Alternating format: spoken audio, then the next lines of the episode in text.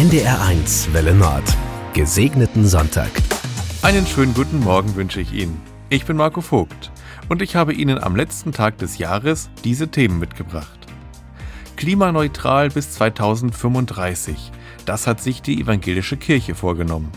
Wie das gelingen kann, darüber spreche ich heute mit Dr. Ruth Götter. Achim Kohl stellt uns die Wüste Kirche in Domherrenhagen vor und Klaus Böllert fragt, warum Silvester auch ein Hochfest für Aberglauben ist. Ich wünsche Ihnen viel Freude beim Hören.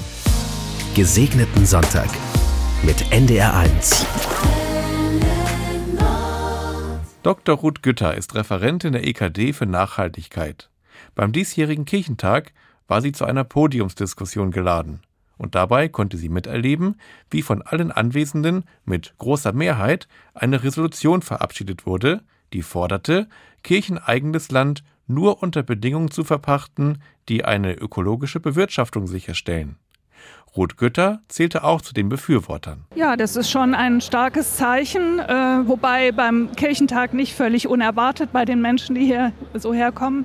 Aber ich glaube, es ist auch ein Signal an die Landeskirchen, tatsächlich sich dieses sehr umstrittenen Themas der Landverpachtung anzunehmen und dort vielleicht ähnlich wie beim Thema Gebäude und Mobilität und Beschaffung auch in Richtung Klimaschutz voranzugehen. Die EKD hat eine Klimaschutzrichtlinie beschlossen, die besagt, dass die evangelische Kirche bis 2035 nahezu klimaneutral sein soll deutlich früher also als Deutschland insgesamt.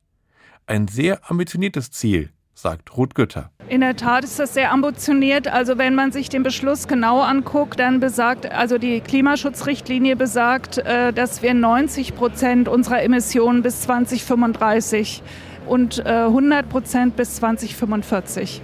Weil unsere Fachleute haben uns das vorgerechnet, das ist einigermaßen vielleicht zu schaffen. Das andere wäre wahrscheinlich nicht zu schaffen gewesen. Dr. Ruth Gütter ist eine Expertin für Klimaschutz. Und als solche kann sie erklären, wie es konkret gelingen kann, dass die evangelische Kirche ihr Ziel erreicht, bis 2035 klimaneutral zu sein. Ja, äh, man kann, wenn man in die Klimaschutzrichtlinie reinguckt, dann sind alle Instrumente da benannt. Also äh, wir brauchen äh, dafür Personal, wir brauchen dafür Entscheidungsstrukturen, wir brauchen auch Finanzen für diese Umsteuerung und es braucht konkrete Maßnahmen im Bereich Gebäude, Mobilität und Beschaffung. Und das können sich Kirchengemeinden vornehmen. Also es gibt ja auch so Programme wie der Grüne Hahn oder Ökofaire Gemeinde.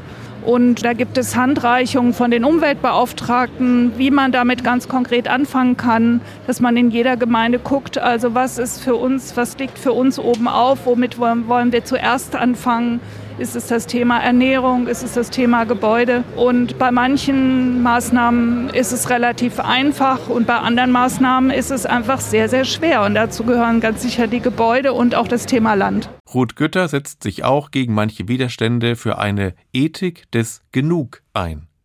Was bedeutet diese Ethik eigentlich? Sie bedeutet auf der einen Seite, dass die, die nicht genug haben, endlich genug bekommen und das sind global gesehen immer noch Millionen. Und es bedeutet auf der anderen Seite, dass die, die zu viel haben oder die, ja, die sehr viel haben, es auch mal genug sein lassen können müssen. Und äh, daran würde ich schon festhalten, weil das entspricht auch meinem Verständnis von Gerechtigkeit, wie ich es aus der Bibel entnehme. Ich finde, das wäre doch ein guter Vorsatz für das neue Jahr. Es einfach auch mal genug sein lassen können. Und nun schauen wir uns eine wüste Kirche an. Die meterhoch aufgeschichteten Feldsteine einer Kirchenruine werden von der Sonne beschienen. Zwei riesige Torbögen sind noch erhalten.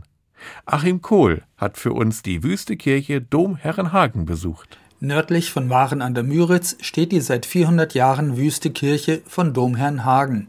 Im sanften Spätsommerwind rauschen die Blätter der vielen Bäume um sie herum.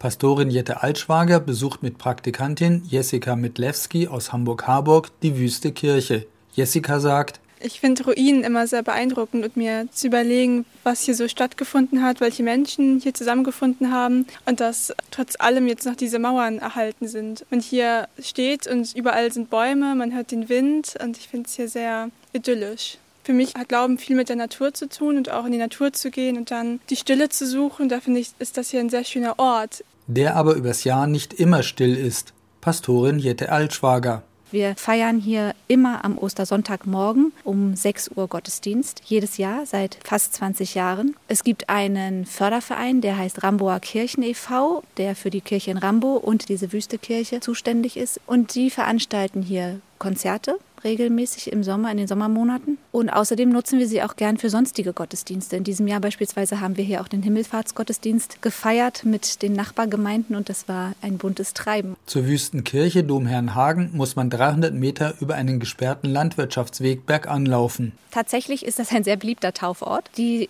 vor allem im Zusammenhang mit dem Ostersonntagsgottesdienst stehen. Ich bin seit 2019 hier Pastorin in dieser Gemeinde und seit diesem Jahr bin ich auch am Ostersonntagmorgen hier um 6 Uhr zum Frühgottesdienst. Außer in einem Jahr haben wir in jedem Jahr hier Taufe gefeiert am Ostersonntagmorgen. Und tatsächlich auch für Hochzeiten ist diese Kirche beliebt, diese Ruine. Im Sommer kommen viele Wander- und Radtouristen zur Wüstenkirche Domherrnhagen. Sie ist Teil des regionalen Kapellenweges. Pastorin Jette Altschwager. Der Kapellenweg ist ein Projekt aus dem Reformationsjubiläumsjahr 2017, in dem eine Initiativgruppe alte Kapellenstandorte ausfindig gemacht hat und dort einen Andachtsort geschaffen hat. Und äh, die Wüste Kirche ist einer dieser Andachtsorte. Jeder dieser Andachtsorte ist im Grunde gleich aufgebaut. Es gibt ein Kreuz, das von einer Künstlerin hier aus der Gegend, nämlich von Katrin Wetzel, gestaltet worden ist, mit einer Bank zum Innehalten, zum Andächtigsein. Eine Kerze kann man anzünden. Und auf jedem der Kreuze ist ein Ich bin-Wort von Jesus vermerkt und gestaltet mit einer Frage dazu. Würde nicht stets der Rasen gemäht und die Bäume beschnitten werden, so wäre sie bald kaum noch zu entdecken. Ich finde, sie hat irgendwie so einen Zauber, wie ein Dornröschenschlaf, aus dem sie wieder erweckt werden möchte. Also jedenfalls finde ich, dass man hier so ruhig wird und so zu sich kommt und erstmal Luft holt. Und das kann jeder und zu jeder Jahreszeit, denn sie ist frei zugänglich. Achim Kohl stellte uns die wüste Kirche Dom Herrenhagen vor. Und zum Schluss geht Klaus Böllert der Frage nach, warum Silvester auch ein Fest des Aberglaubens ist. In vielen Kirchen gibt es heute Abend Jahresschlussandachten, weil die Menschen das, was war, in Gottes Hände geben und um einen guten Neubeginn bitten wollen. Die Silvesternacht ist aber auch ein Hochfest des Aberglaubens. Warum, hat Klaus Böllert Tilman Bendikowski gefragt. Er ist der Autor des Buches Himmel, hilf! Warum wir Halt in übernatürlichen Kräften suchen. In der Nacht, in der Silvesternacht, das war allen Menschen schon klar, konnten gruselige Sachen passieren, aber auch äh, ganz tolle, freundliche, fröhliche Dinge konnten ganz absonderliche Dinge passieren. Es ist wie jeder Tag, der etwas Besonderes bringt. Also Weihnachten, Ostern waren solche Tage. Und der Jahreswechsel ist selbstverständlich ein besonderer Moment. Können Sie Beispiele nennen für Aberglauben, der speziell in dieser Nacht wirkt? Das galt zunächst einmal für das Vieh. Also sie sollten in dieser Nacht besonders gut versorgt werden, damit sie reichlich Erträge bringen und das Jahr auch gesund überstehen. Vieles half, um sich sozusagen gegen Krankheiten im neuen Jahr zu wappnen. Eine besonders eigentümliche Empfehlung gab es, man möge in der Neujahrsnacht zwischen 11 und 12 Uhr sich unbekleidet auf einen Friedhof begeben und das Moos von den hölzernen Kreuzen abkratzen und damit würde man sich vor Gicht und vor anderen Krankheiten das ganze Jahr schützen. Kinder, die in der Neujahrsnacht geboren wurden, galten auch als Glückskinder. Sie würden von Krankheiten in diesem und in den folgenden Jahren nicht geschlagen werden. Also gute Aussichten fürs neue Jahr. Ist es denn für einen Christen quasi erlaubt, um 18 Uhr in so eine Jahresschlussandacht zu gehen und anschließend Blei zu gießen? Widerspricht sich das oder nicht? Das verträgt sich absolut. Kirche und der sogenannte Volksaberglauben passen super zusammen seit Jahrhunderten. Monaten. Die Erfahrung habe ich gemacht äh, bei meinen Recherchen. Und eine gute Messe und hinterher Bleigießen ist eigentlich überhaupt kein Problem. Na dann, danke Tillmann Bendikowski, Autor des Buches Himmel hilf, warum wir Halt in übernatürlichen Kräften suchen. Und mit diesen Gedanken verabschiedet die Radiokirche das zu Ende gehende Jahr. Ich bin Marco Vogt und ich wünsche Ihnen einen guten Rutsch, Gesundheit, Frieden und Gottes Segen für das neue Jahr 2024.